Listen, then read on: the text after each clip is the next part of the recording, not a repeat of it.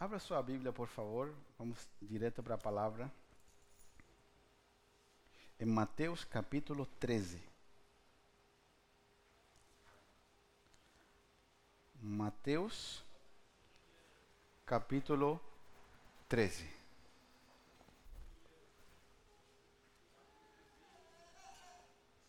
Mateus capítulo 13. Vamos ler.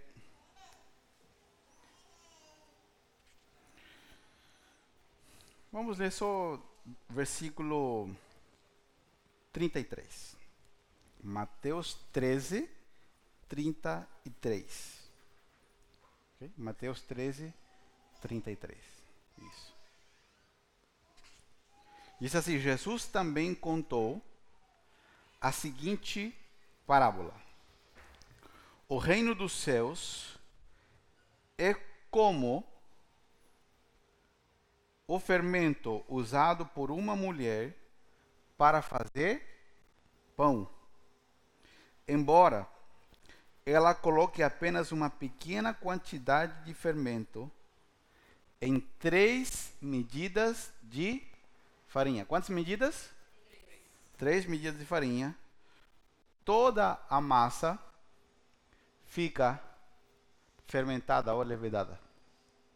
Então, vou ler de novo aqui. Jesus também contou a seguinte parábola: O reino dos céus é como o fermento usado por uma mulher para fazer pão.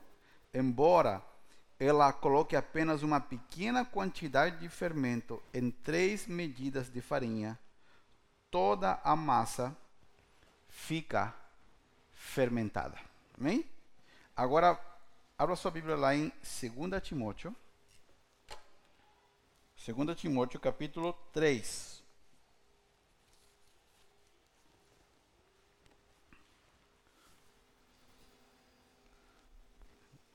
Isso, a partir do versículo 1. 2 Timóteo, capítulo 3, a partir do versículo 1.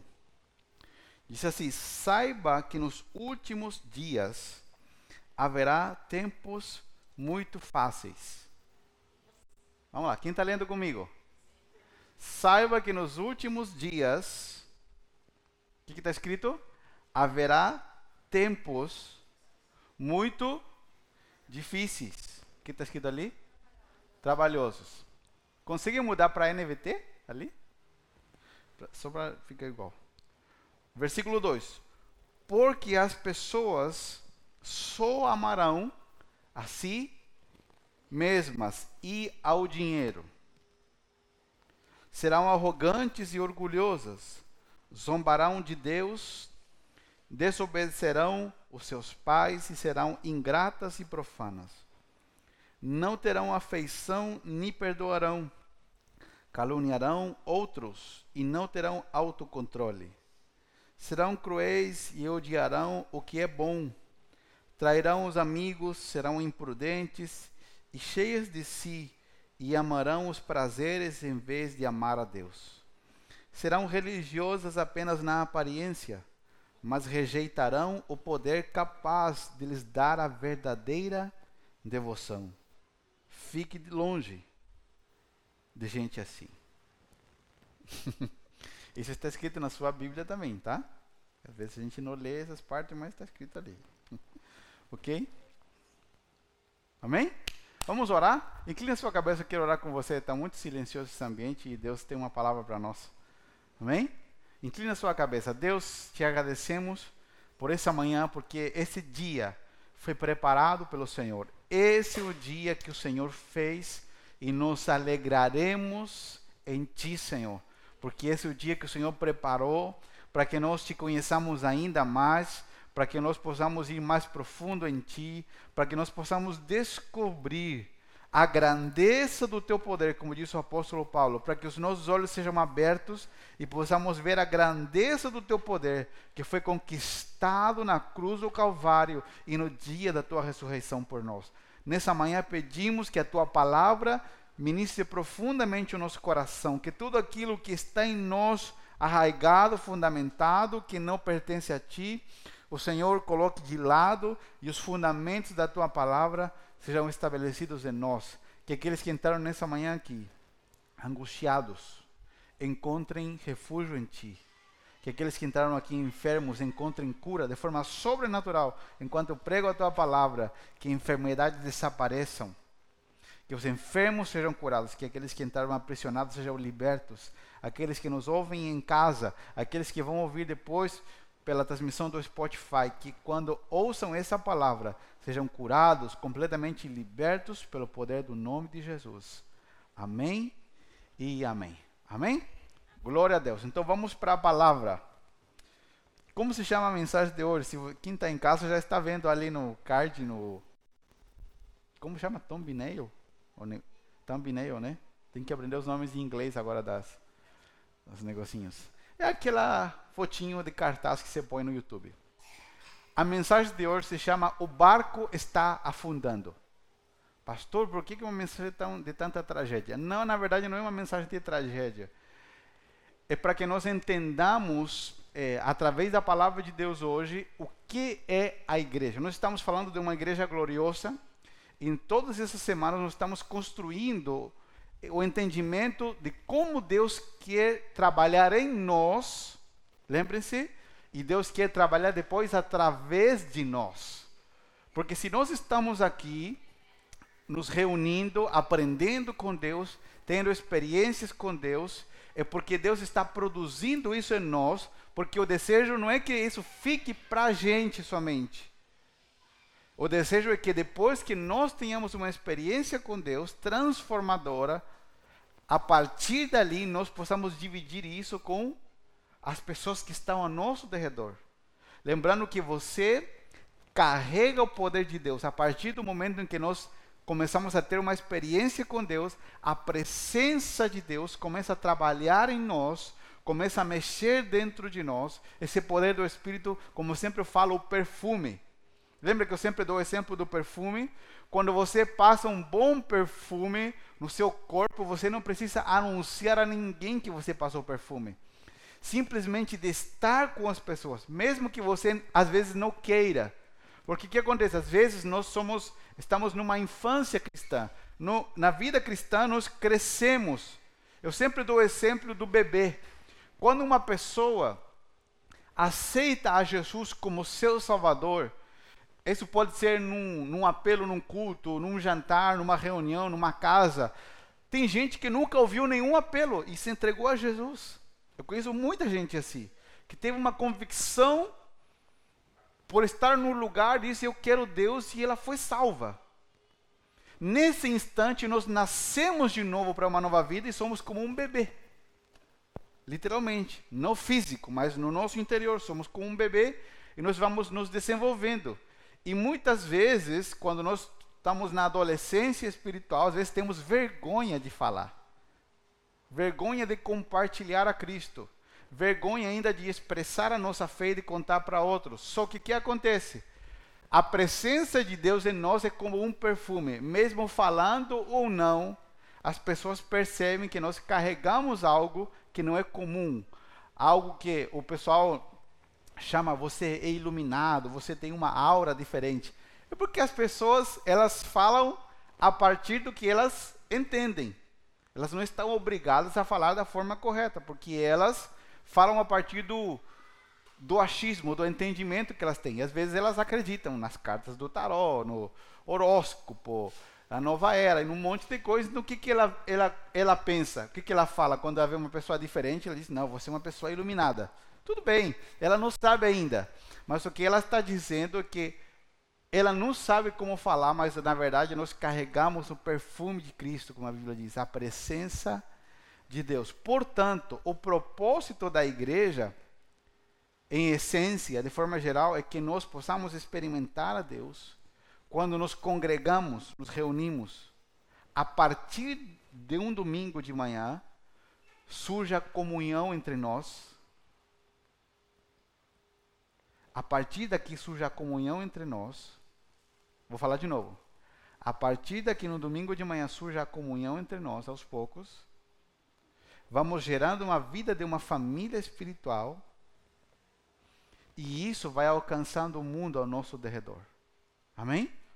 Estamos aqui não só para cumprir uma, como chama, um, uma parte da nossa agenda semanal, né? Ah, eu tenho culto no domingo. Estamos aqui com o propósito de sermos treinados e a partir daqui, a partir daqui, está surgindo aos poucos. Porque é assim que tudo começa, a vida da igreja, a partir daqui surge a comunhão que acontece fora daqui. E aqui nós estamos duas horas no domingo, conversamos um pouco no final, mas a partir daqui vai surgindo a presença de Deus em nós. Vamos nos interligando e a partir disso nós vamos tocando o mundo ao nosso derredor. Amém? Por que, que eu li esses dois textos bíblicos e a mensagem se chama O Barco Está Afundando? Não, não sou um pregador do caos, ao contrário. Eu sou um pregador das boas notícias. Mas para haver boas notícias, quando são. Vamos lá. Olhe para mim e me responda. Quando que boas notícias são necessárias? Vamos lá. Quando está tudo. Quando está tudo bem ou quando está tudo mal? Quando está tudo mal. Então, as boas notícias, elas existem por um motivo. E qual é esse motivo? É que o barco, que é o sistema deste mundo, ele tem um furo gigantesco no casco. E Deus não. E, eu quero agora que você preste muita atenção, porque disso vai depender o resto da sua vida em Cristo Jesus. Desse entendimento agora depende como você vai viver a sua vida em Cristo Jesus. O sistema deste mundo, o sistema político, o sistema financeiro, o sistema que governa as famílias, o coração do homem, o sistema deste mundo, esse mundo é governado pelo que nós limos em Timóteo. O apóstolo Paulo está dando uma radiografia incrível. Parece que Paulo viajou para 2022, viajou para o futuro, e ele escreveu uma radiografia do nosso tempo. Quantos perceberam, não sei se sou o único, mas quantos perceberam que depois da pandemia, muitas coisas perversas no coração da humanidade se aceleraram. Não é surpreendente? Aqui nós conhecemos a cidade por ser uma cidade muito segura, certo? Nós, nós viemos de Curitiba, várias pessoas aqui vieram, viemos de Curitiba, né? E em Curitiba, não sei agora, acho que agora deve estar pior, né? Mas há vários anos atrás, já era um pouco complicado alguns lugares. Não é uma cidade insegura, né? Mas comparado com aqui, aqui era uma cidade segura. O que, que a gente vê toda semana nas notícias? Cada dia, a insegurança das pessoas vai se tornando maior. Você não pode sair de bicicleta em nenhum lugar, você não pode deixar teu carro, às vezes esquece de travar. Estão entrando nos apartamentos. Isso é o quê? Isso é o símbolo do quê? Da maldade no coração do homem. E nesses já se passaram dois anos da pandemia. Nesses dois anos houve uma aceleração, não sei se a palavra está certa, aceleração na maldade do coração do homem, em, em diversos sentidos, diversos aspectos. Tanto é que nós estamos vivendo uma guerra agora. Né?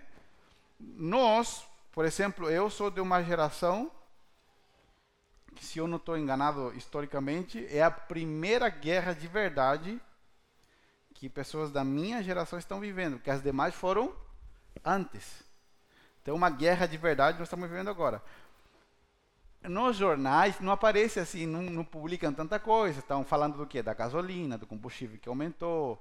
Agora não é o Covid, agora é a dengue. Já mudaram o foco. Mas as pessoas que vivem lá, na Ucrânia, elas estão vivendo uma guerra mesmo. Estão fugindo. Você calcula que para hoje, para esse domingo como hoje, já fugiram mais de 2 milhões e meio de pessoas do país. Porque o país está em guerra. E o que aconteceu? O apóstolo Paulo dá uma radiografia do sistema deste mundo. E eu quero que você entenda isto para que você e eu possamos entender o propósito da igreja, ok? Por isso que a mensagem se chama O Barco Está Afundando. Porque muitas pessoas vêm à igreja desde um formato equivocado, pela cultura e não pela palavra de Deus. A palavra de Deus é muito clara. O que, que a Bíblia diz quando o apóstolo Paulo fala que haverá um tempos em que os homens serão amadores de si mesmos, amadores do dinheiro, e aí vai por diante. Paulo está dando uma radiografia do mundo no qual nós vivemos. Muitas pessoas pensam que as coisas vão melhorar. E eu tenho uma notícia para você: as coisas não vão melhorar. As coisas vão piorar Pastor, que pregador do caos que o senhor é. Não, não, não, não, por favor, entenda. As coisas no sistema deste mundo não vão melhorar. Nós saímos de uma pandemia, agora entramos numa guerra. Os preços estão lá nos céus. Tem gente que com uma um certa quantia de recursos mensais conseguia ir no mercado. Não consegue mais. Tem muitas coisas que conseguiam ser produzidas. Hoje você tem dificuldade. Quantos de vocês que são pais sabem do que eu estou dizendo? Que você pensa um monte de coisa antes de mandar teu filho para a escola. Sim ou não? A escola era um lugar seguro. Hoje não é mais. Por diversos motivos, pelas ideologias, por um monte de coisas que e isso o que? Isso é o relato e a prova do que aquilo que a Bíblia diz é verdade. E por isso eu quero que você entenda isso da, da perspectiva da palavra de Deus. Nós, como cristãos, não estamos na terra para melhorar o mundo. Vamos lá. Pode ser que você pense o contrário. E o que eu estou te dizendo está descendo igual que quando você come um alface com muito vinagre. Alguém já comeu alface com muito vinagre? Quem já comeu? Ou com muito limão? Como desce? Não faz assim, retorce? Quando você pensa uma coisa e eu te falo o contrário, você sente a mesma sensação dentro. Você, faz assim por dentro. A tua mente entra em conflito com o que você está ouvindo. Mas isso não acontece com você, só com outras pessoas. Certo? Então, nós não estamos aqui, como igreja, para melhorar o sistema deste mundo. O sistema deste mundo é como um grande Titanic, um barco que bateu contra uma pedra e tem um buraco gigantesco e está entrando água e esse barco está afundando e ninguém pode reparar o furo desse barco. Esse é o sistema deste mundo. Para que Deus nos alcançou e nos colocou na terra? Porque você e eu temos o salva-vidas para aqueles que estão dentro do barco e estão destinados a se afogar e morrer. Ah, vamos lá, vou recapitular, você não entendeu. O sistema deste mundo é um barco com um furo gigantesco. A tendência é de mal a pior. Há poucos anos atrás, Todo mundo sabe que as mulheres sempre fizeram aborto, mulheres que tinham possibilidades de abortar. Esse era um tema oculto. Mas muitas mulheres abortaram, às vezes motivadas pela família, para manter um status, por diversos motivos. Homens obrigaram mulheres a abortar. E o aborto é nada mais do que um assassinato de alguém que não pode se defender. Um dia, um homem falou assim para uma mulher que queria abortar, que já tinha um filho crescido. Falou: espera ele nascer. Quando ele nascer, se estiver no teu colo, aí você mata ele. Falou: não, mas, não, mas isso é o aborto, é um assassinato. Só que há 10 anos atrás, nós podíamos falar disso. Nós podíamos publicar algo sobre isso numa rede social. Hoje você não pode mais. Por quê? Porque hoje as práticas de pecado estão entrando nas nossas legislações nacionais. E o que era pecado, até para pessoas que não eram nem cristãs, no senso comum do ser humano, está se tornando lei, amparada pelos governos das nossas nações. O meu país, o Chile, está mudando a Constituição. E estão escrevendo a rascunho, que chama. O rascunho, né? Rascunho, porque depois vai ser aprovado. o Chile já tem aprovado o aborto com três causas, que é quando a mãe tem risco de morrer e assim outras mais. São três, não lembro agora exato. Agora, no rascunho da nova Constituição foi aprovado o aborto total em qualquer circunstância e a mulher até com nove meses de gravidez. O que, que significa isso? Que o barco cada vez afunda mais. O mundo, por que, que esse barco está afundando? Porque o ser humano foi criado por Deus para viver em comunhão com Ele. E a partir do momento em que Adão e Eva pecaram, o ser humano se separou de Deus e a humanidade foi vivendo separada de Deus. E o homem separado de Deus se perde a cada dia mais. A cada dia mais o ser humano longe de Deus se perde nós, qual que é o hábito que nós temos de quando nos confrontamos com a palavra? Nós falamos assim: "Ah, eu conheço tal pessoa, mas ela é uma pessoa boa. Ela ajuda todo mundo". É porque você não sabe o que ela pensa. Vamos lá, fala de novo. Vamos lá. Vamos lá. Quantos já ouviram essa frase?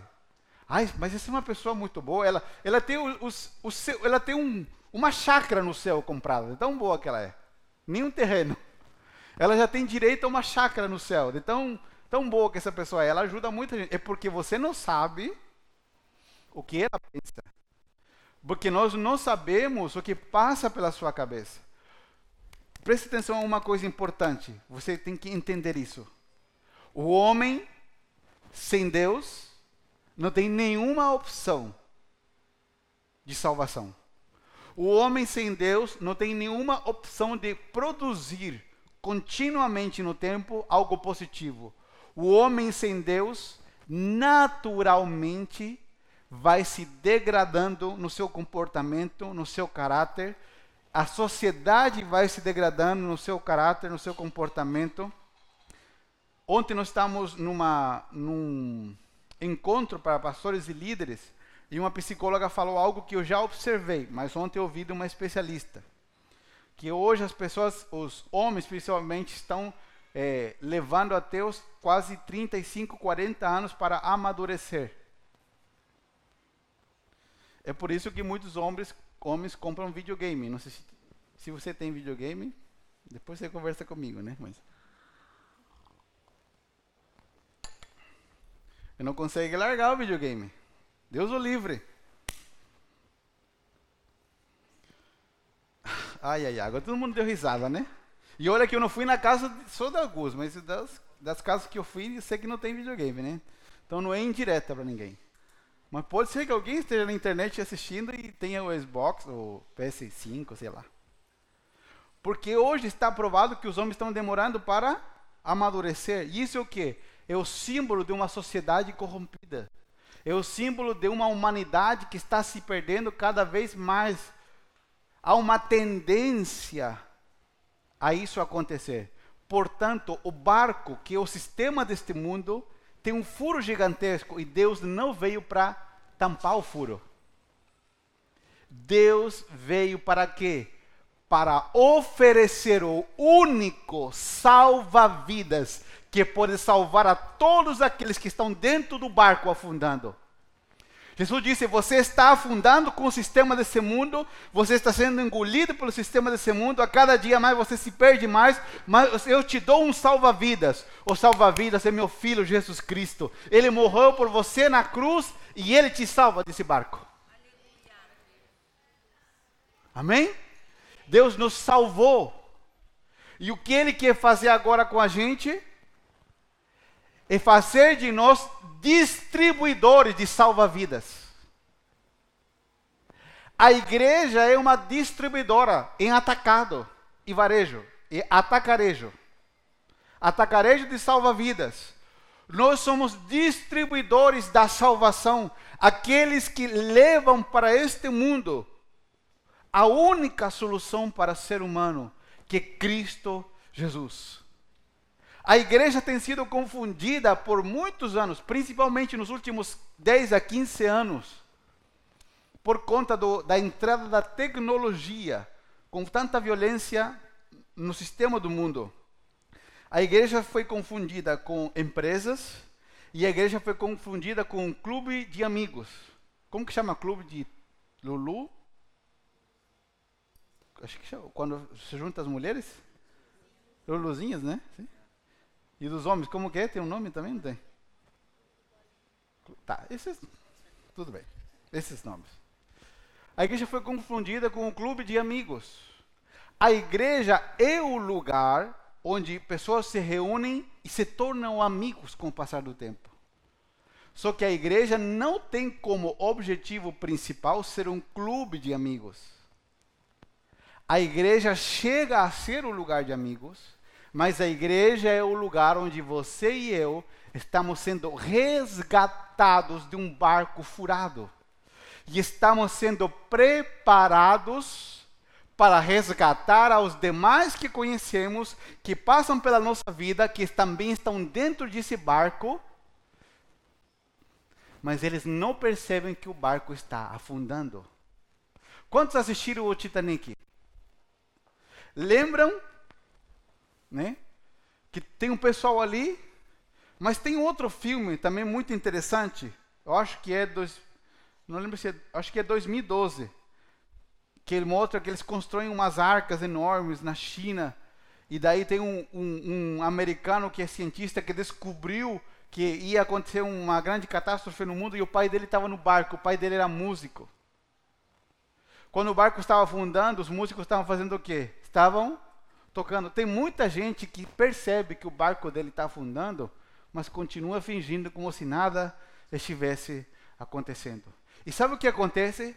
As pessoas sem Jesus não conseguem perceber que o barco está afundando. E elas precisam de alguém que as ame. Vamos lá. Elas precisam de alguém que as ame. Deixa eu te dizer uma coisa. No dia em que alguém contou para você que o teu barco estava afundando, foi porque essa pessoa te amou profundamente. E ela não queria que você se afogasse. Da mesma forma, Deus está derramando do seu amor dentro de você para que você vá a outros que não conseguem enxergar. Vamos, vamos ler a Bíblia para você acreditar em mim. Abra sua Bíblia aí em 2 Coríntios. Se eu não estou equivocado.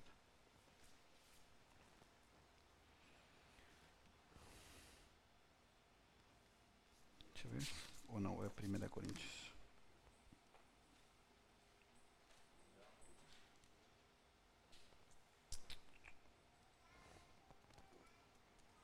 Hum. Deixa eu ver aqui.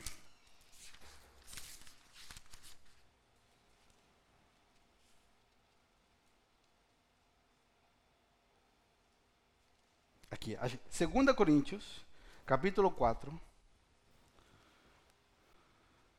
Quantos estão recebendo essa palavra nessa manhã? Você está no lugar certo nesse dia? Amém. Glória a Deus. 2 Coríntios, capítulo 4.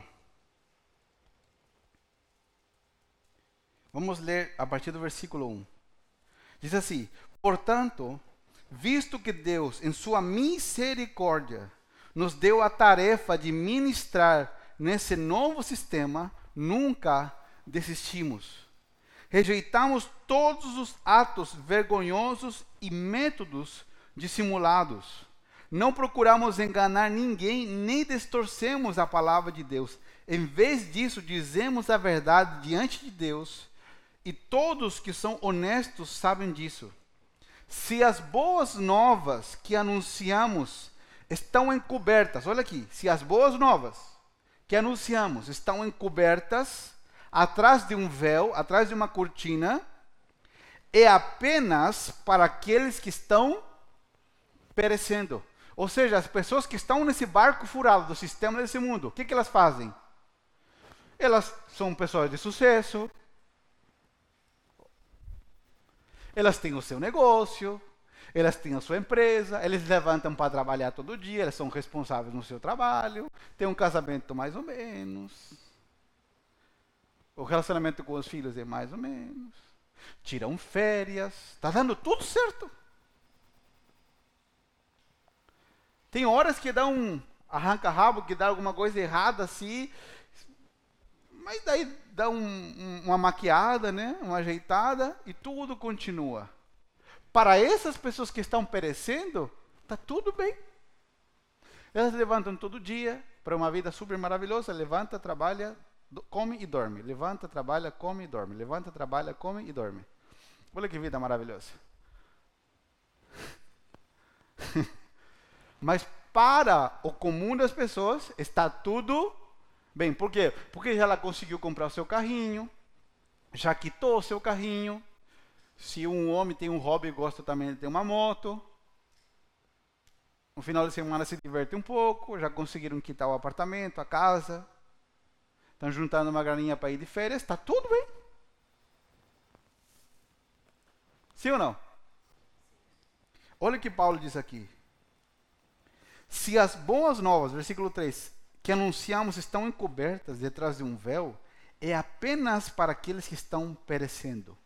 O Deus, Deus com minúsculo, olha ali. O Deus deste mundo.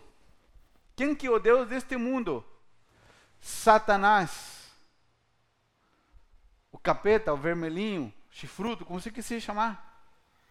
Satanás, o Deus deste mundo, cegou a mente dos que não creem, para que não consigam ver a luz das boas novas, não entendendo esta mensagem a respeito da glória de Cristo, que é a imagem de Deus. Olha qual que é o trabalho de Satanás.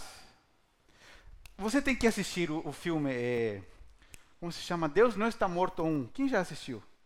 Quem não assistiu, procure no Netflix, acho que tem, assista. Tem uma cena do, um, do ator lá que foi o ator do Superman, que ele é um advogado de sucesso. Ele é o cara. Ele é um homem, ah, ganhando fortunas, sabe aquele advogado top? E a sua mãe, uma mulher cristã que amou a Deus a vida toda, ela está num lugar, numa casa de repouso, porque ela tem Alzheimer. Ela não lembra absolutamente de nada. Ela está num nível do Alzheimer que ela não lembra nem o que comeu. A filha dela também é cristã, vai visitar ela e serve a comida e ela tipo, acabou de comer frango e ela não, não lembra do que comeu. E no final do filme, o filho vai visitar a mãe. Está sozinho com ela à noite. E diz: Mãe, a senhora fez tudo certo. A senhora diz que amou a Deus a vida toda e você está aqui, sozinha, não lembra das coisas e olha eu. A minha vida deu certo. Eu tenho dinheiro, tenho carros, tenho mulheres. O cara não valia nada, né? Tenho tudo o que eu quero. E eu nunca me entreguei a esse teu Deus. E a mãe dele, por alguns minutos, tem um momento de lucidez sobrenatural. E ela começa a falar com ele e fala: Filho querido, muitas vezes Satanás constrói para nós uma prisão cheia de luxos, com tudo muito bonito por dentro. E ele nos engana, construindo uma prisão para nós, onde achamos que está tudo bem. Só que chega uma hora em que não dará mais tempo de passar pela porta. A porta será trancada. O filho fica olhando para a mãe, uma senhora de idade, e ele olha para ele e fala: Quem é você? Este mundo, eles não conseguem enxergar. Mas você carrega o limpador de vidros. Ai, aleluia. Você carrega um estilete, uma tesoura poderosa para cortar as cortinas, para cortar as vendas que as pessoas têm, para que elas possam enxergar que o barco está afundando. Mas você disse, o bar, você não é só um pregador do caos. Anunciando que o barco está afundando, você diz: Eu tenho agora o salva-vidas, eu também fui alcançado, eu também fui perdoado, a minha vida mudou. E nós somos os que oferecemos esse salva-vidas que é Cristo Jesus para as pessoas. E a partir dali, Deus começa a construir uma nova história. Deus começa a construir uma nova vida. Amém? E agora eu quero entrar no centro da mensagem. Até isso foi só a introdução para a gente entender. Não vou demorar muito. Por que eu li o texto de Mateus capítulo 13? Eu quero que você retorne comigo. Agora nós já entendemos que o mundo está indo de mal a pior. Tem muita gente que está orando, Deus acabe essa guerra. E Deus não responde. Vamos lá. Quero que você preste atenção no que eu vou dizer. Muitos estamos orando pela situação, mas muitos estão orando para que a guerra acabe. E muitas coisas que estão acontecendo de terríveis não vão acabar. Teve muitas pessoas que se reuniram para a pandemia acabar. Nós oramos para sermos blindados. Mas o mundo está se degradando. E o desejo de Deus não é tampar o buraco do barco. O desejo de Deus é jogar o único salva-vidas que existe. Vamos lá para Mateus 13. Você está entendendo essa palavra nessa manhã? Ela faz sentido para você? Você pode praticar ela hoje mesmo? Amém? Mateus 13. Olha que lindo Jesus falando aqui. Isso, várias parábolas sobre o reino de Deus. O que é o reino de Deus? É o estilo de vida, o governo que Deus quer estabelecer sobre a terra e sobre a nossa vida. Jesus também contou a seguinte parábola. É um versículo, mas olha que versículo mais impressionante. O reino dos céus é como o fermento usado por uma mulher para fazer pão. Embora ela coloque apenas uma pequena quantidade de fermento em três medidas de farinha, toda a massa fica fermentada. Vamos lá. A Bíblia é cheia de simbolismos, de analogias. Quando a gente lê a, o Novo Testamento, você vai perceber que na maioria das vezes que Jesus fala do fermento, e até no Antigo Testamento, vamos lá, a maioria das vezes, o fermento faz relação ao pecado. Vamos lá. Na maioria das vezes, na palavra de Deus, quando se fala sobre o fermento, faz relação ao pecado. Com esta exceção, ok? Neste versículo bíblico, nós entendemos, Jesus dá uma explicação completa e aqui, somente aqui, Jesus compara o fermento com algo positivo. Ok? É muito importante, porque você pode ouvir outra pregação sobre o fermento e você vai ouvir que o fermento faz relação ao pecado. É por isso que o pão da ceia é pão sem fermento. Porque o pão da ceia simboliza o corpo de Jesus. E Jesus não tinha pecado. Por isso que o pão é sem fermento, ok? Muito importante. Mas aqui Jesus, ele diz: com que, que eu posso comparar o reino de Deus? Ele compara com várias coisas, mas ele diz: eu quero comparar com uma mulher. Normalmente no Novo Testamento, a mulher, quando Jesus fala de forma alegórica, Jesus e os, os apóstolos, quando falam da mulher, se referem à igreja. Quando a Bíblia fala no Apocalipse sobre a lua, também se refere à igreja. O sol é Deus, simbolicamente a lua é a igreja. Por quê? Porque a lua não tem luz própria. A lua só brilha com a luz do sol. Então a igreja só tem luz porque o poder de Deus vem sobre ela. Ok? Mas olha a parábola que Jesus fala aqui. E vamos conectar isso com o que nós estamos falando sobre o barco furado e sobre o salva-vidas, ok? Jesus disse: o reino de Deus é comparado com uma mulher que tem quantas medidas de farinha? Vamos lá, quantas? Três. Três. E ela coloca um pouco de fermento, e o fermento leuda, faz crescer toda a massa. Ok? Então, o que acontece? Nós, como seres humanos, somos três em um. Somos espírito, alma e corpo. Vamos lá. Espírito, alma e corpo. Pastor, por que nessa ordem? Por que não é corpo, não é alma e não é espírito? Porque é alma, perdão, espírito, alma e corpo. Porque é na ordem que eles foram criados. O ser humano primeiro foi criado em espírito. Depois Deus formou só o corpo do pó da terra e ele se tornou uma alma vivente, alguém, uma personalidade, alguém que tem características. Ok? Jesus disse que o reino de Deus é como uma mulher que tem três medidas de farinha. E quando o fermento toca a farinha, ele alcança as três medidas de farinha.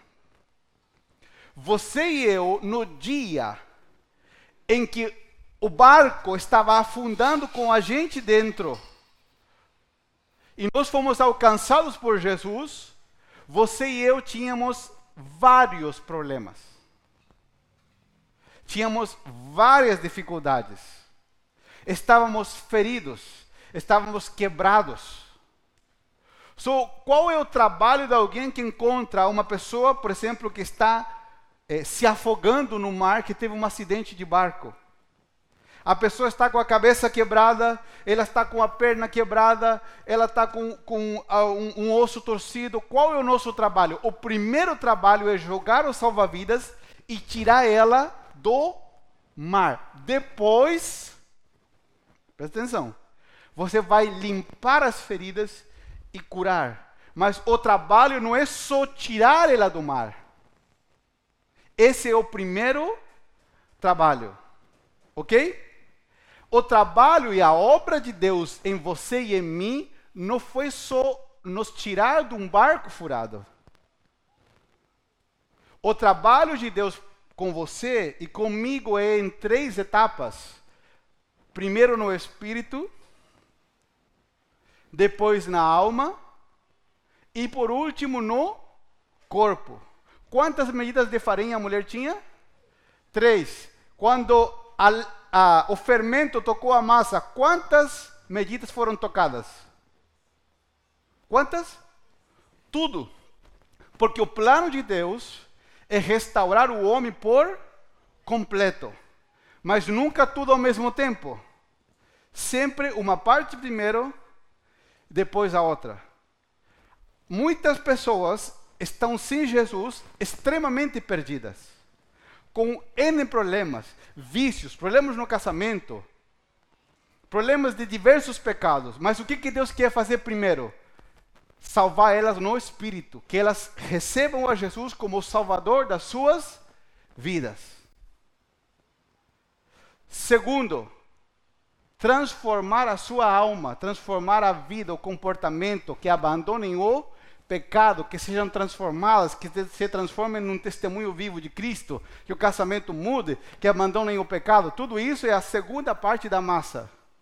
E qual é a terceira parte, que é o nosso corpo? Nosso corpo vai se desgastando, certo?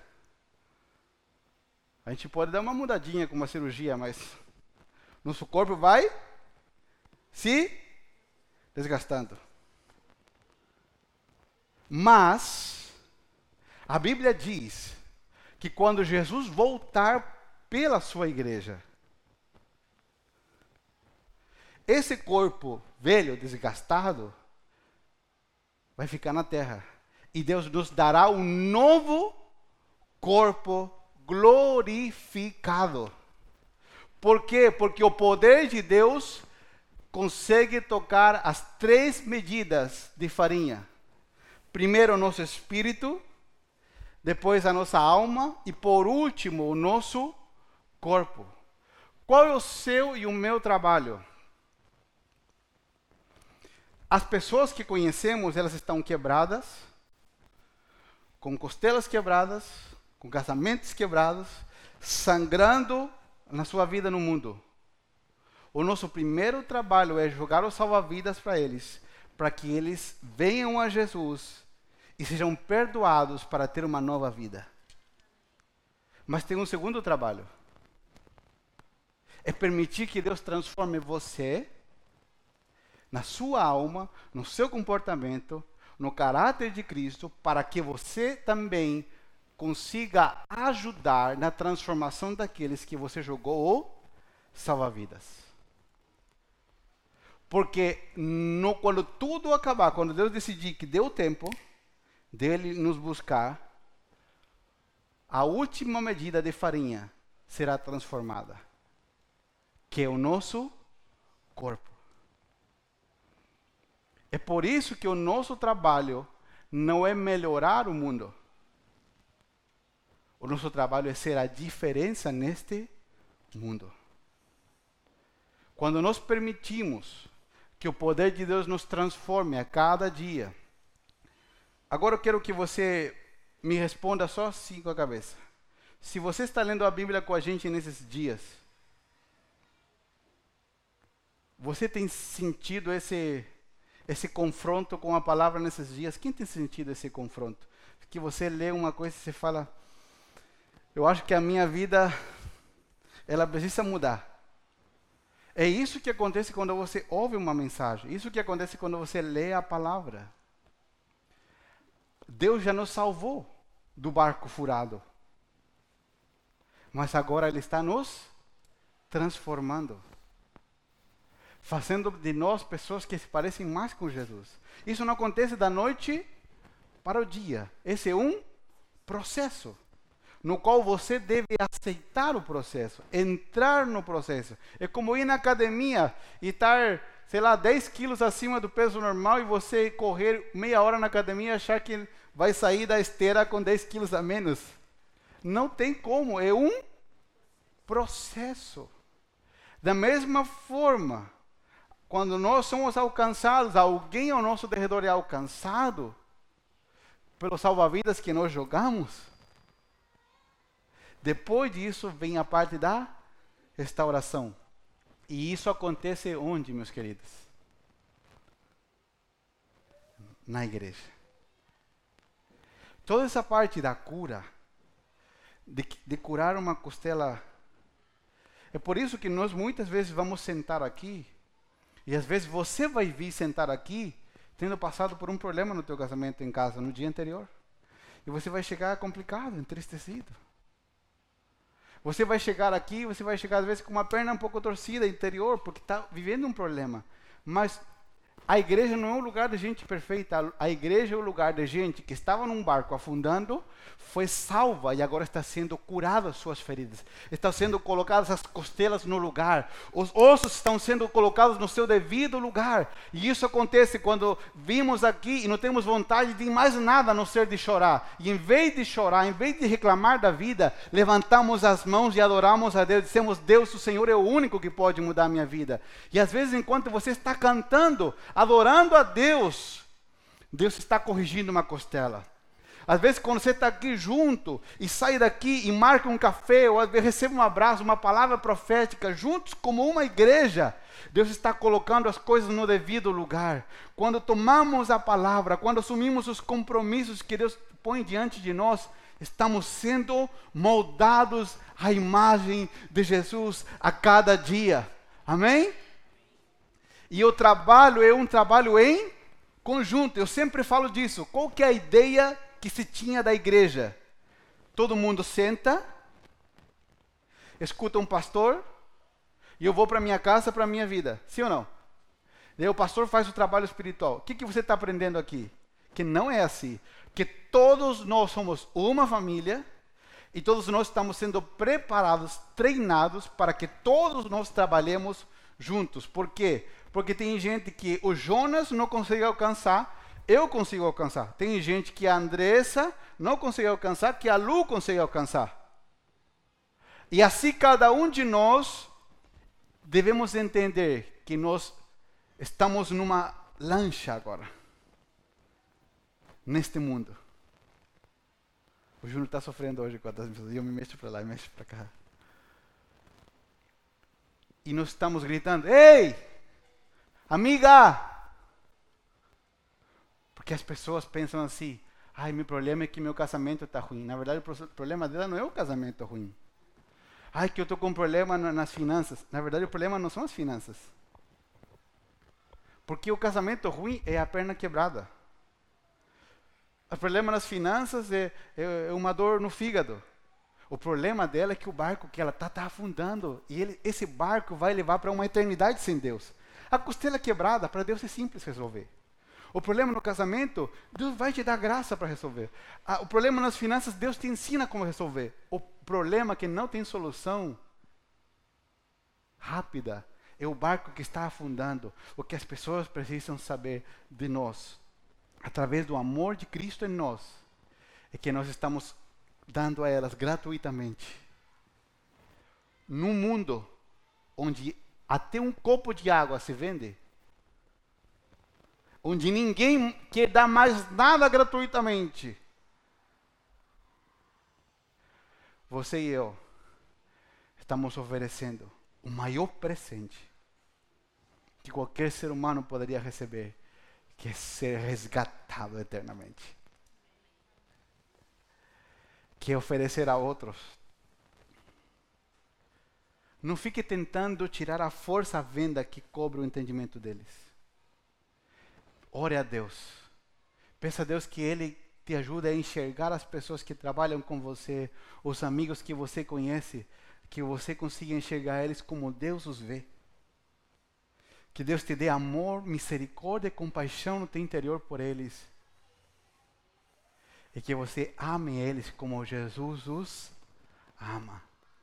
E ore para que essas vendas caiam, para que a tua própria vida, o testemunho da tua vida, seja como o limpa-vidros, que tira a sujeira que impede que eles enxerguem a Deus.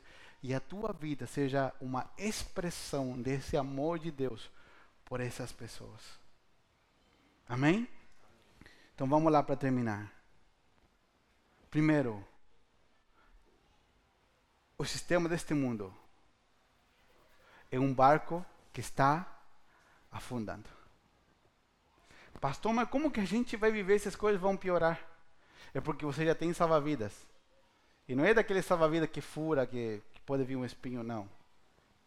É o salva-vidas. Você já foi resgatado do barco. Agora o processo é Deus te fortalecer, te restaurar cada vez mais, para que a cada dia você consiga distribuir mais salva-vidas. Distribuir mais salva-vidas. Para que você compre uma carretinha e um engate. E coloque atrás no engate, um engate marítimo, e coloque cheio de salva-vidas e se distribua a Jesus para outros. Amém? Porque o sistema desse mundo só piora. Não adianta a gente se decepcionar. A Bíblia já falava disso. Cada vez as pessoas vão ser mais frias, mais egoístas, mais complicadas. Mas nós carregamos a esperança e a vida eterna em Cristo Jesus dentro de nós. Você não tem uma religião. Lembra que Paulo fala aqui? Terá uma aparência religiosa, mas só será falso nós temos a Cristo Jesus dentro de nós. E agora, se você já foi salvo, você já foi resgatado desse barco, meu trabalho como pastor é colocar as tuas costelas no lugar. Vamos lá. Meu trabalho como pastor é limpar as feridas. Alguém já machucou algum dedo? Se, se tirou o osso do lugar e foi colocar no lugar? Alguém já passou por isso? Eu jogava futsal na adolescência. Eu era goleiro. Eu tenho todos os dedos tortos por isso. Levar chute, levar bolada. Então eu estava acostumado a ir numa senhora da minha cidade que ela mexia e colocava os ossos no lugar. Até que um dia nós fomos brincar de jogar, eh, jogar basquete no dia 25 de dezembro. Olha o dia legal para se machucar. Descalço. E um amigo meu, mais pesadinho, estava de tênis e pulou do meu lado para fazer uma cesta e caiu em cima do meu dedinho do pé. Sabe que os dedos são assim, né? O dedinho fez assim, ó, ficou assim. Ele não quebrou, mas saíram vários ossinhos do lugar. E meu pai me levou naquela senhora que sempre eu ia, já estava habituado. Só que nunca tinha doído tanto como naquele dia. E no último, ela falou: Filho, esse último vai doer. Como se os outros não tivessem doído antes, né? Esse último vai doer. E ela começou a falar: falou, Quando eu contar três, eu vou fazer. Ela fez um, pum. Ela já colocou. Desmaiei de dor. Porque às vezes, quando Deus começa a colocar as coisas no lugar, a gente fica. Né? Ou com você isso não acontece? Só acontece comigo. Né? E Deus começa a falar, a gente ouve uma palavra, a gente fala, será que era uma indireta para mim do pastor? Ou me diga que você já não pensou isso. Fala para mim a verdade. E a gente fica assim. Por quê? Porque Deus agora, Ele já nos salvou, mas agora Ele está colocando as costelas no lugar. Agora Ele está limpando a ferida. Agora Ele está treinando você para te capacitar, para que você corra e distribua cada dia mais, mais salva-vidas para aqueles que estão se perdendo. E a minha oração nessa manhã é que o amor de Deus, que a misericórdia do Senhor que te alcançou, ela invada o teu coração, invada a tua vida, que você não seja mais indiferente às pessoas que estão ao teu lado. Você não está trabalhando só para ganhar dinheiro. Tem gente que entra para fechar um contrato com você não só para vender, não só para porque entra na tua loja. Não tem gente que para, que às vezes é, vem te ajudar e você fala: por que, que essa pessoa veio me ajudar? Não é só porque ela vem te ajudar, é gente que Deus está colocando na tua vida, que o barco deles está afundando. E além de você fazer negócio, Deus está dizendo: filho, não olha só o dinheiro Filho, não ora só, não olha somente aquilo que isso pode produzir. Se quer dinheiro? Não se preocupa, eu te dou, eu te sustento, eu te prospero. Mas não viva só pensando nisso, viva pensando nas pessoas. Aleluia. Olha, o barco deles está indo para uma eternidade sem Deus. É assim que uma cidade muda. É assim que Balneário Camboriú muda. Quando a igreja, quando nós que nos sentamos a cada domingo aqui, vivemos a vida, levamos nossos filhos para a escola, vamos trabalhar, estamos atendendo. E eu vou te dar uma chave aqui importante. E com isso prometo que eu termino. Que já terminei umas três vezes a mensagem. Prometo que eu termino você vai perceber que o Senhor está enchendo o teu coração de amor quando as pessoas interromperem os negócios que você está fazendo com elas. Interromperem, elas vão pagar a conta, ou elas foram lá tomar um chá, interromperem o que vocês estão fazendo. E elas começarem a contar para você coisas que você não perguntou. Vamos lá. Fala de novo. Fala que isso aqui você tem que aprender. Você que está em casa também. Porque o que nós temos de cristãos egoístas, que ele fala assim, Jesus só para mim. Só para mim. Não evangeliza nem os cachorros, não evangeliza ninguém. Ainda pior, dá um mau testemunho. Pastor, eu estou cheio de problema, eu estou todo, minha, minhas pernas estão tortas. Não tem problema. Eu, eu eu tenho vontade, eu tenho amor, misericórdia. vontade de trabalhar para que Deus transforme a sua vida. Para que você se anda torto, você comece a andar de direito. Amém. Mas não importa que você ainda ande um pouco torto. Se já, ainda um pouco torto, você consegue distribuir. Distribuir salva-vidas para outros. E enquanto se distribui, você deixa Jesus endireitar as tuas pernas, Jesus endireitar a tua vida, Jesus endireitar a tua mente. Tem gente falando assim: não, pastor, quando eu me aposentar, quando estiver tudo certo na minha vida, eu vou servir a Deus. Não vai servir nunca. Igual que a pessoa fala assim, pastor, eu, eu vou dar uma oferta para a igreja. Estou esperando uma herança sair.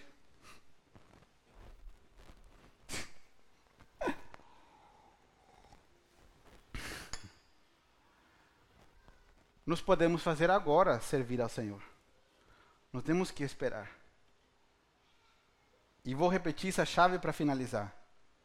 Quando você estiver no teu dia a dia, meu querido, não tem que ser planejado, falar assim, vou pôr na agenda, das três às cinco eu vou eu vou salvar alguém. Não, não é, não é, não é um negócio quadrado. Tem que fluir, por isso que é fluir da vida. Diga comigo, fluir, fluir. da vida. Alguém já tentou represar um rio? Não dá certo. Porque o rio flui, flui, flui. E à medida que o espaço do, do, fluir é pequenininho dentro de você, que às vezes nosso, o espaço do nosso coração está. Tá, estão as nossas programações, estão a nossa vida, os nossos sonhos, e isso deixa só um fiozinho de passar do, do fluir do rio de Deus. À medida que a gente vai tirando o nosso egoísmo, nosso orgulho, Deus vai endireitando a nossa vida, vai abrindo uma comporta maior. E a vida de Deus vai fluindo com mais força. Na hora que você sentar para fazer um negócio, na hora que você sentar com alguém no final do dia para tomar um café, atender um, um paciente, um cliente, e numa conversa nada a ver. Vocês estão falando de, de roupa, estão falando de massagem, estão falando de venda de um imóvel, venda de um carro. E a pessoa fala, sabe que ah, meu casamento não está legal. Tem que acender na hora. Tem que tocar na hora o sirene. Opa! Por que, que essa pessoa está me contando algo que não tem nada a ver com o nosso negócio? Que eu não perguntei? É porque nessa hora, Deus está dizendo para você, meu filho, eu estou tirando a venda do entendimento dessa pessoa. Às vezes essa venda vai estar tá aberta por cinco minutos. E se você não perceber, a venda vai ficar fechada de novo. Deus não está esperando gente capaz, Deus está esperando gente disponível. Deus não está esperando. não vou falar. Não vou. Vocês não estão. Não, eu não vou falar. outro dia eu falo. Nossa, vocês vão se ofender. Deus não está esperando as pessoas que têm dinossauros da fé. Que estão esperando assim, ai, eu já posso porque eu já sei tudo. Não, Deus está esperando gente disponível. E às vezes são cinco minutos, dez minutos, que a venda Deus abre. O Espírito Santo tira a venda. E a pessoa começa a te contar, ai, que as coisas estão difíceis em casa. Estou vendo vultos. Meu casamento não está legal. Deus sempre acha uma forma. Ai, meus filhos estão rebeldes. E a pessoa pensa o quê? A pessoa pensa que esse é o problema dela. Ou o casamento, ou filho. Mas o problema dela não é esse. O, o problema dela é que ela está dentro de um barco com um furo enorme que vai afundar. E essa é a hora de você dizer, Deus pode resolver também esse, mas de você mostrar que ela está num barco. Pastor, como eu vou fazer? Deixe que Deus fale através de você. Não invente nada. Fale do que você está vivendo, do que você está aprendendo. Pastor, não sei nenhum versículo bíblico. Se você souber meio versículo, já está bom. Para começar. Está igual que uma mulher que ia no centro de Macumba. Por muitos anos. E ela era cavalo, que chama, né? Quando os demônios descem na pessoa. E ela, ela teve um filho, e o filho morreu. Eles levaram esse filho para um pastor orar. Olha que interessante. Para o pastor orar pela criança. Por quem que o pastor orou? Pela mãe. Porque o problema não era o filho, o problema era a mãe. Às vezes Deus para curar um filho tem que curar os pais, não o filho. E a criança ressuscitou. Hoje ele é um pastor. Detalhe, ele tinha síndrome de Down, era cego, surdo e mudo. Ele não tem síndrome de Down, ele enxerga perfeitamente, ouve e fala perfeitamente. E para piorar, magicamente ele não poderia nem enxergar, nem ouvir, nem falar. Mas ele fala isso tudo. Alexandre Vaz é o nome dele. O que acontece com essa irmã? Ela começou a ir no centro de continuou indo no centro de Macumba, mas ela também ia nos cultos agora. Porque o Deus dos crentes havia curado o filho dela. E ela ouviu uma mensagem falando sobre o sangue de Jesus. Lembra que eu expliquei outro dia aqui? Que Jesus derramou seu sangue, na macumba eles também usam sangue copiando Deus. Né? E um demônio apareceu para ela. Dizendo que queria matar ela. E ela disse assim: Eu não sei onde está escrito, mas o pastor lá na igreja falou que o sangue de Jesus tem poder e em nome de Jesus você saia daqui. O que, que o demônio fez? Saiu. Porque a gente não precisa saber muita coisa. Pastor, eu vou ficar parado ali? Não, nós vamos progredindo, avançando. Se a gente começa caminhando torto, Deus aos poucos vai endireitar a nossa perna. E quando eu me refiro a isso, me refiro à nossa vida. Você está entendendo, né? Deus vai nos mudando. Tem pecados que você não consegue abandonar, que eles são teus pecados de estimação, igual que o cachorrinho, parece que anda amarrado com uma coleira do teu lado. E você, sabe? E às vezes o pecado não consegue sair, um pecadinho de estimação do lado, e você tenta largar, mas de repente quando ele foge, você segura ele de novo. Mas você vai vencer em Cristo Jesus. Vai chegar uma hora que Deus, Deus vai fazer algo que você vai vencer. Essa corrente do pecado vai se romper. Mas não pare por isso. Continue, continue buscando Deus. Amém? Então, quando alguém começar a te contar algo que você não perguntou, é uma hora para você dizer: Eu conheço alguém que mudou a minha vida, está me transformando, está me curando e pode mudar a sua vida também. Amém? É por isso que, se você ainda não fez essa escola de novos convertidos, você é novo membro da igreja, você tem que vir, porque nós procuramos aqui treinar. Cada culto não é só um culto, tem que ser um treinamento para a nossa vida. Amém? E tudo que nós estamos preparando é para capacitar você, para que nós distribuamos muitos salva-vidas. A nossa cidade cada dia melhora. Amém. Sim ou não? Amém. Externamente. Mas internamente, ninguém gosta de falar disso. Ai, pastor. Mas internamente, piora. Os casamentos cada dia mais destruídos. Os filhos cada dia mais rebeldes. As pessoas cada dia mais amadoras de si mesmo. O barco está afundando. Mas você e eu temos um salva-vidas para esta cidade. Por isso que Deus nos plantou aqui, aqui, Camboriú, Itajaí, aonde nós chegarmos Deus nos plantou aqui para distribuir salva-vidas e salvar a maior quantidade de pessoas possíveis e depois ajudar elas a restaurar o joelho torcido, a coluna torcida, endireitar a vida delas, trabalhando com o poder do Espírito Santo. Amém? Quantas partes da massa da sua vida já estão fermentadas, leudadas?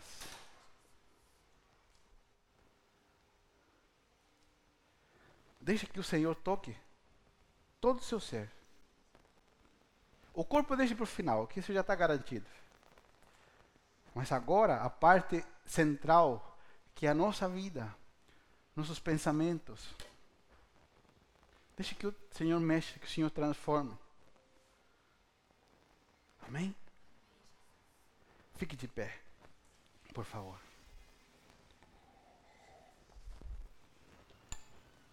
E hoje nós vamos orar diferente. Eu quero que, por um instante, você pense só em três pessoas. Podem ser três casais, três pessoas individuais. Só três pessoas que, que compartilham a, a vida com você. São clientes, amigos, amigas. São três pessoas que têm te chamado a atenção nos últimos tempos. Pessoas que às vezes já, já foram salvas, outras vezes estão no barco ainda. Elas precisam, às vezes, ser curadas, corrigida a coluna, do caráter. Ou às vezes estão no barco furado. Pense em três. E o que, que nós vamos fazer agora juntos? Você que está em casa também. Nós vamos orar por essas três pessoas. Só três. Podíamos orar por 50. Vamos orar por três cada um. O que, que você vai orar? Que o Senhor, o Senhor coloque compaixão no teu coração por elas que você consiga ver elas como o Senhor as vê. E que o Senhor abra uma oportunidade, uma brecha, para que você consiga contar a elas que Deus as ama, que tem um salva-vidas para a vida delas. Amém? Feche os seus olhos aonde você está. E enquanto eles cantam, enquanto eles adoram a Deus aqui, nós vamos orar. Vamos orar para que o Deus desse mundo que cegou o entendimento das pessoas, libere elas Amado Jesus, nessa manhã estamos diante da tua palavra. Nós cremos em tua palavra. Nós cremos, Senhor, que o reino de Deus é como uma mulher que tinha três medidas de farinha. E que aquela levedura, aquele fermento leudou toda a massa. Assim oramos, Senhor, por esses três amigos, esses três colegas, esses familiares nossos que não te conhecem ainda que estão o entendimento cegado. Repreendemos Satanás e ordenamos que a venda do entendimento caia no poder do nome de Jesus. Oramos para que o entendimento se abra, para que eles corram aos teus braços, para que eles estejam prontos para receber de ti salvação e vida eterna. Oramos por aqueles, Senhor, que já te receberam, que já receberam o salva-vidas, mas ainda estão tortos, ainda têm pecados de estimação, ainda estão no processo, está, está dificultoso, alguma coisa está engatada. Oramos por eles nessa manhã, onde quer que eles estejam. Oramos que a tua presença os alcance onde estão, que são tocados pelo poder do teu Espírito, que todo engano de Satanás na sua mente cai por terra no nome de Jesus. Oramos, Senhor, porque queremos ser instrumentos nas tuas mãos. Queremos ser essa igreja gloriosa, essa igreja que leva a vida de Cristo a outros, essa igreja, Senhor, que mostra que em Cristo Jesus há salvação, há salvação, há restauração para as nossas vidas. Em nome de Jesus, que possamos perceber esse fluir da tua vida rompendo as barreiras dentro de nós, influindo sobre a vida de outros. Arabanda rabashanda rabaka. Irobosuri kanda rabasa. Irababamanasuri kanda rabase. Ikanda rabase. Ikando robosuri kanda rabasi drabaka teu rio de vida. Oh, e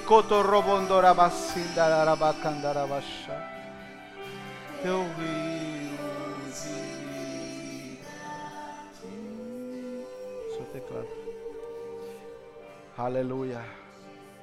E antes de terminar, eu quero te dizer uma palavra. Pode ser que essa seja como uma palavra profética para você. Escute muito bem o que eu vou lhe dizer.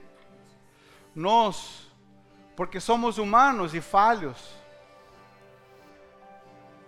somos enganados às vezes pela nossa mente, pelas nossas emoções. Mas vou te dizer, Deus tem um hábito. Todos nós temos hábitos, costumes, eu tenho um hábito, tomar um chá preto depois do almoço. Mas Deus tem um hábito. E sabe qual é o hábito de Deus? Esconder grandes milagres em coisas que parecem uma catástrofe. Vou repetir. Deus tem um hábito de esconder grandes milagres em coisas que não parecem nada.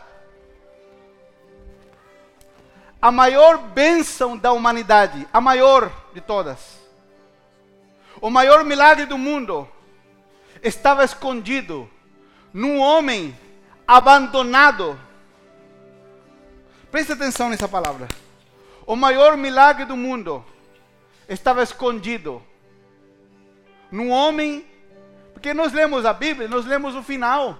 Mas se você e eu estivéssemos lá, nós seríamos igual que os discípulos. Nós não íamos acreditar. Porque eles pensavam que o Messias ia vir com uma pompa, como um rei. Mas Jesus foi para a cruz e os discípulos o abandonaram. Todo mundo o abandonou. André, ele sabe como ele estava lá? Completamente machucado, escorria sangue pelo seu corpo. Mas lá,